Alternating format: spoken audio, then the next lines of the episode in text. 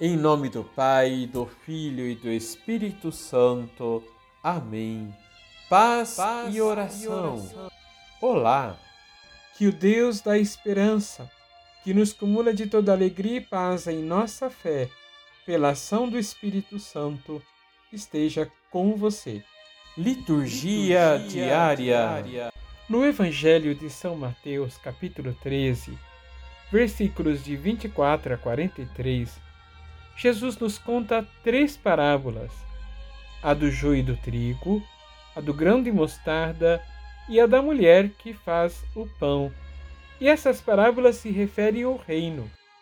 Na parábola do joio, Jesus nos deixa claro que, apesar da semente do trigo ser boa, o joio é semeado pelo inimigo para prejudicar a lavoura, e os dois vão conviver até a volta do Senhor que irá mandar queimar o joio e recolher o trigo no celeiro.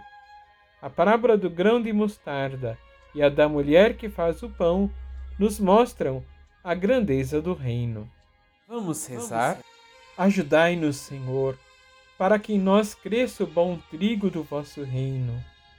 Libertai-nos das seduções do mundo, do joio que destrói, cria divisão e nos afasta da vossa vontade que a nossa vida possa resplandecer sempre a grandeza do vosso amor e misericórdia, e que possamos nos ajudar mutuamente e semear no mundo atitudes de amor e de paz, até que o Senhor venha.